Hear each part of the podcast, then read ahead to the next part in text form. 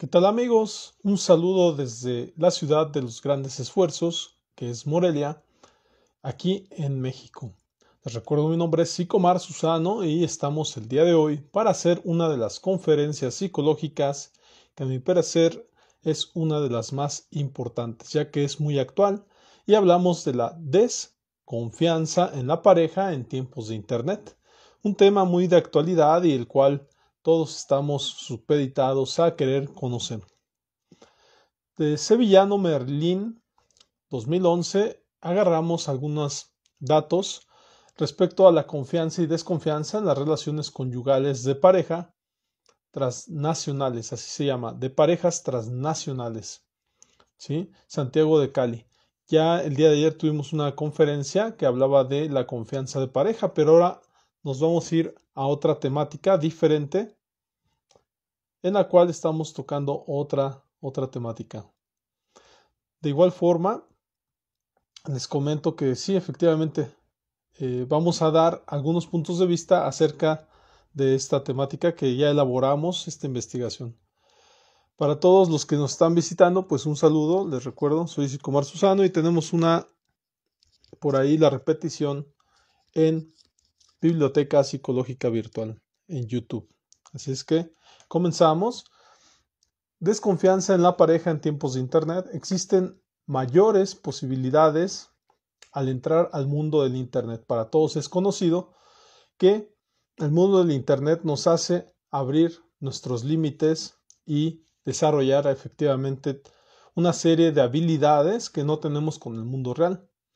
En este caso se crea un mundo globalizado en donde podemos tener contacto con personas al otro lado del mundo o con personas que no tienen nada que ver con nuestra personalidad y que son muy diferentes a nosotros y que por ejemplo por medio de, lectoescritura, que lo que es eh, un chat, pueden parecer similares a nosotros. Entonces, este mundo globalizado nos hace efectivamente ser personas pues que nos podemos relacionar.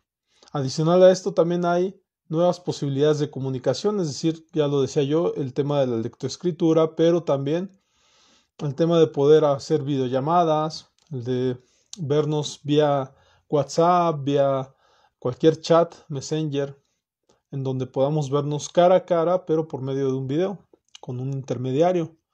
Y en este caso se crean nuevos roles de comunicación en donde podemos ver a la familia vía internet o podemos también tener eh, diferentes tipos de comunicación auditiva, mandarnos un audio y todo esto crea nuevas posibilidades. También podemos mandarnos por ahí imágenes, fotos y todo lo que conlleva tener una relación por Internet, sea de amigos o de pareja.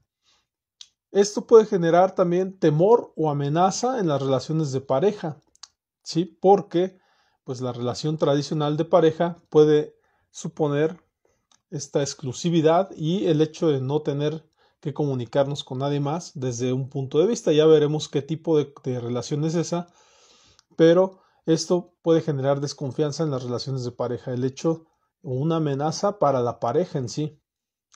También surgen desconfianza y cuestionamientos acerca del control de los dispositivos tanto propios como los de la pareja. Es decir, ¿quién debería tener, por ejemplo, la contraseña de mi pareja?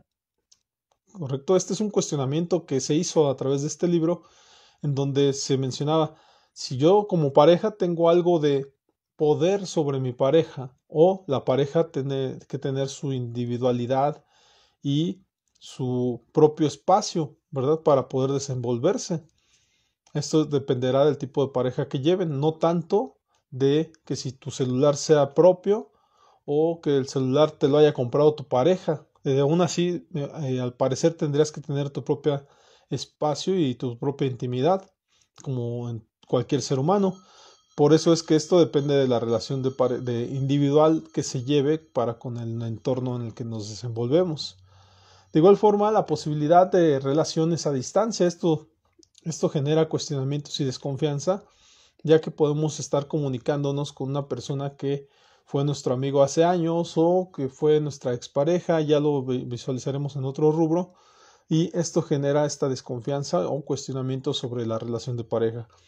el constante contacto con un menor costo. Es decir, en el pasado tenemos que llamarnos, la llamada a larga distancia, y hoy en día teniendo internet, pues ya podemos estar en contacto constante, lo cual ha cambiado efectivamente el, el cambio del cortejo tradicional que era o implicaba que una relación o vernos en algún sitio teníamos que implicar un gasto, el cual podía ser por, por un café, por alguna bebida, o por llevar a comer a, nuestra pareja o nuestra futura pareja, nuestro prospecto, y lo cual el día de hoy ya podemos hacer ese cortejo vía, vía internet, ya sea por medio de estos medios en vivo o el streaming o en su defecto las grabaciones constantes, decir palabras bonitas, se dice que por ahí en México que se endulza el oído, esto ya lo podemos hacer por medio de internet, nada menos los emoticones son una forma de experiencia sensorial, por decirlo de algún modo,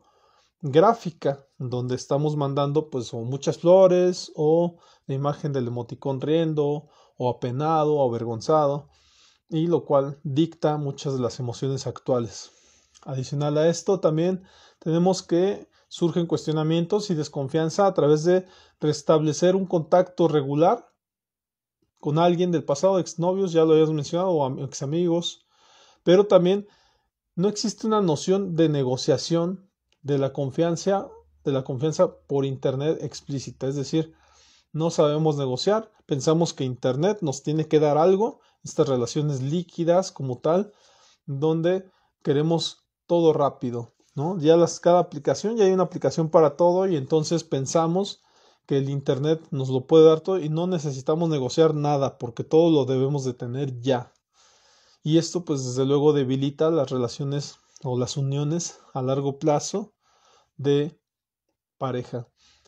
Cuestionamientos y desconfianza en cuanto a eh, la cultura de cosas fáciles, ya lo mencionaba, que también completa una serie de cosas que generan desconfianza. De por sí la relación ya estaba teñida, la relación de pareja ya estaba teñida de, de desconfianza por cuestiones individuales, por el acercamiento, alejamiento de la mamá cuando éramos chicos, etcétera. Ahora se tiñe más porque pues nuestra pareja puede ser individual ahora y tener su propio mundo, un mundo globalizado, donde tiene múltiples posibilidades de relacionarse. Las relaciones por internet de confianza o desconfianza. Vamos a analizarlas un poco. Estas relaciones vía internet pueden consistir en relaciones eróticas puramente sexuales en donde se habla de, de estar frente a la cámara, la cuestión del baile, de enseñar sus partes a, a, las, a otra persona que está del otro lado. Ya no había streaming como hoy en día es permitido, por ejemplo, en TikTok o en Instagram o en las fotos. No, con una persona en intimidad de uno a uno y estar mostrando esto por estar creando una relación íntima que incluya relaciones eróticas y puramente sexuales. Pero por otro lado, una intimidad, un platicar uno a uno, pero sin sexo, en donde se está creando esta confianza a través de unas pláticas constantes, del chat. Hablo aquí muy importante porque hay un acompañamiento escrito constante. Este se debería de analizar el entendimiento que ocurre en cuanto a la lectoescritura. Es muy diferente cómo la conciencia se desenvuelve y se desarrolla a través de escribir cosas.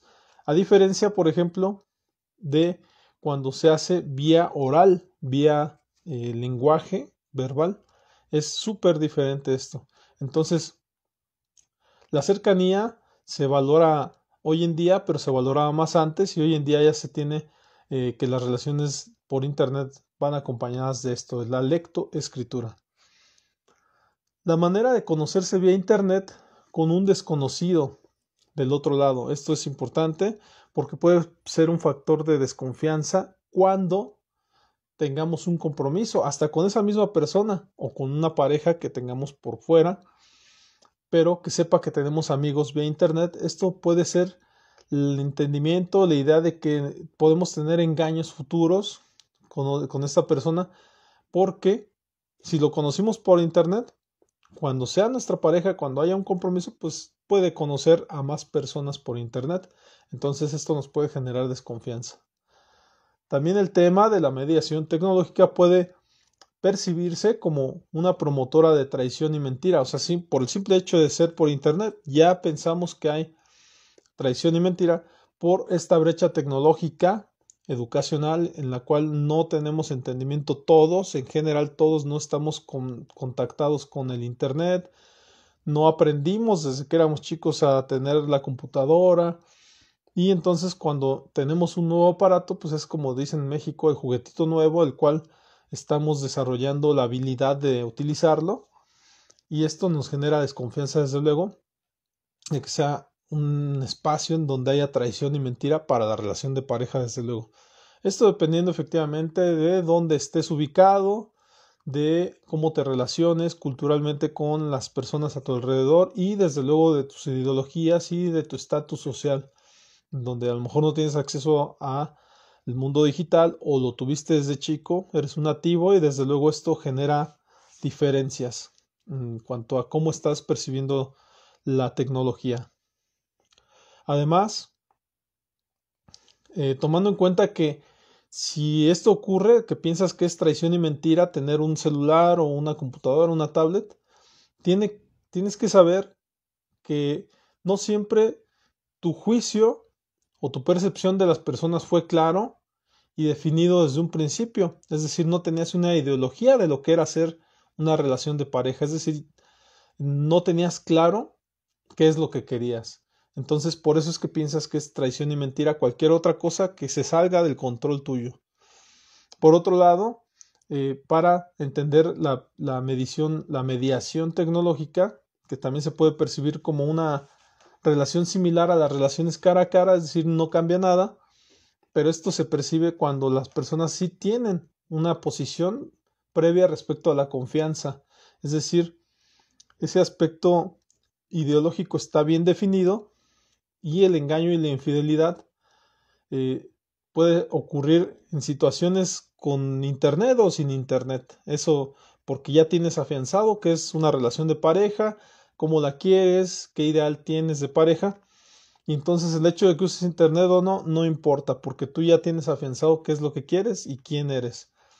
Por otro lado, también está el, la relación mediada por Internet no es verdadera. Algunas personas pueden pues, relativizar este tema y decir, ah, no, pues si se conocen por Internet no pasa nada, pues la persona que conoce quién sabe de dónde sea. Lo que no sabes es que hoy en día la persona puede ser tu vecino o puede ser una persona que viva a tres cuadras. Y esto desde luego debería de considerarse. Yo no digo que debería de tomarse como muy en serio por el lado de que, de que tengas desconfianza. Eso ya lo depender, eso dependerá de tu tipo de relación que tengas. Pero se relativiza el hecho de que no hay contacto físico y lo cual impide considerarlo como una infidelidad, dicen algunos. Entonces ya tenemos tres posiciones en donde es promotora de traición y mentira, en donde también es una relación igual a la cara a cara o en su defecto que no es verdadera y se relativiza. Entonces, claramente nos topamos con un tipo de relación evasiva cuando consideramos que nuestra pareja pueda tener amigos vía Internet solamente si, por ejemplo, nos deja tiempo para nosotros mismos y para nosotros tener nuestras propias relaciones por Internet, ¿no? Esto es algo que se considera el tipo de relación laissez-faire, que es un tipo de relación donde nos vale nos vale literalmente como se dice en México y no importa que la persona tenga relaciones, al final de cuentas me deja tiempo para mí. O en su defecto puede ser una relación democrática o asertiva, cuando consideramos que la relación no debe ser solamente exclusiva, pero con respeto y honestidad. ¿Sí? Es decir, no estamos eh, controlando, pero sí queremos que sean honestos con nosotros y darle respeto y recibir respeto. Por otro lado, puede ser un tipo de relación autocrática cuando basamos en superioridad e inferioridad y no permitimos que nuestra pareja tenga relación con ninguna otra persona. O en su defecto, pensamos que esto puede desafiar el amor que nos tenemos y por eso es que queremos controlar. Esto se debe de atender en terapia de pareja, desde luego. También es cierto, y esto hay que entenderlo, que las leyes mexicanas ya tomaron cartas en el asunto y desde luego ya legalizaron multas en caso de que utilices o agarres un celular sin el permiso del otro. Esto no importa si te lo compró tu pareja, si te lo compró tu novio o tu novia, y entonces dice, ah, pues es que el celular es mío porque yo se lo regalé. No, cuando tú regalas algo ya es del otro, ya es propiedad del otro. Y desde luego se puede demandar, desde luego las leyes mexicanas, porque no se ha dado el consentimiento. he escuchado múltiples veces escuchar que agarraron el dedo de su pareja y le pusieron el celular para abrirlo. O en su defecto que se saben la contraseña y lo abren. O más y de, repente pues todavía más eh, el tema de la investigación acerca de cuál es su contraseña, saberse su contraseña. Y esto habla de mucha desconfianza, de hecho.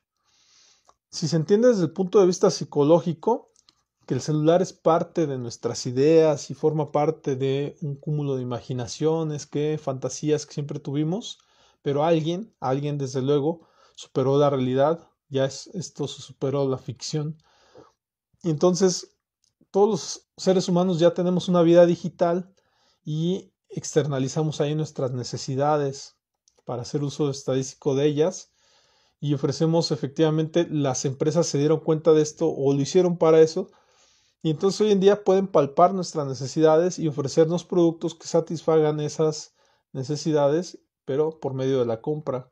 Entonces esta es realmente la gran pandemia de la humanidad que no nos hemos dado cuenta que la tenemos ahí enfrente, como ese dragón de siete cabezas que decía Diego Luna.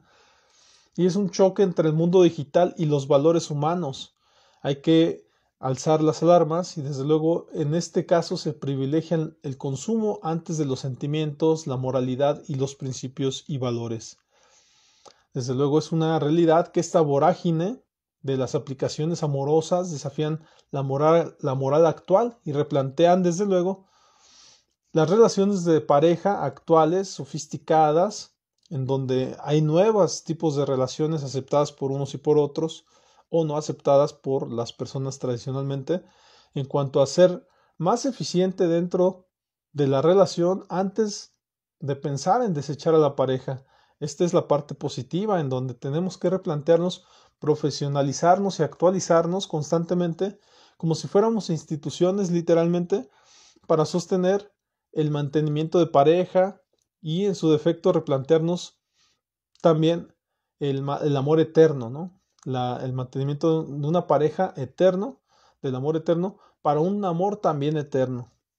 ¿Sí? Esto, desde luego, en base a un fuerte compromiso con la persona que decimos querer, que decimos amar y donde hemos estado estableciendo y entablando relaciones de intimidad a largo plazo no cualquier tipo de intimidad, sino una intimidad llena de confianza y de valores, desde luego.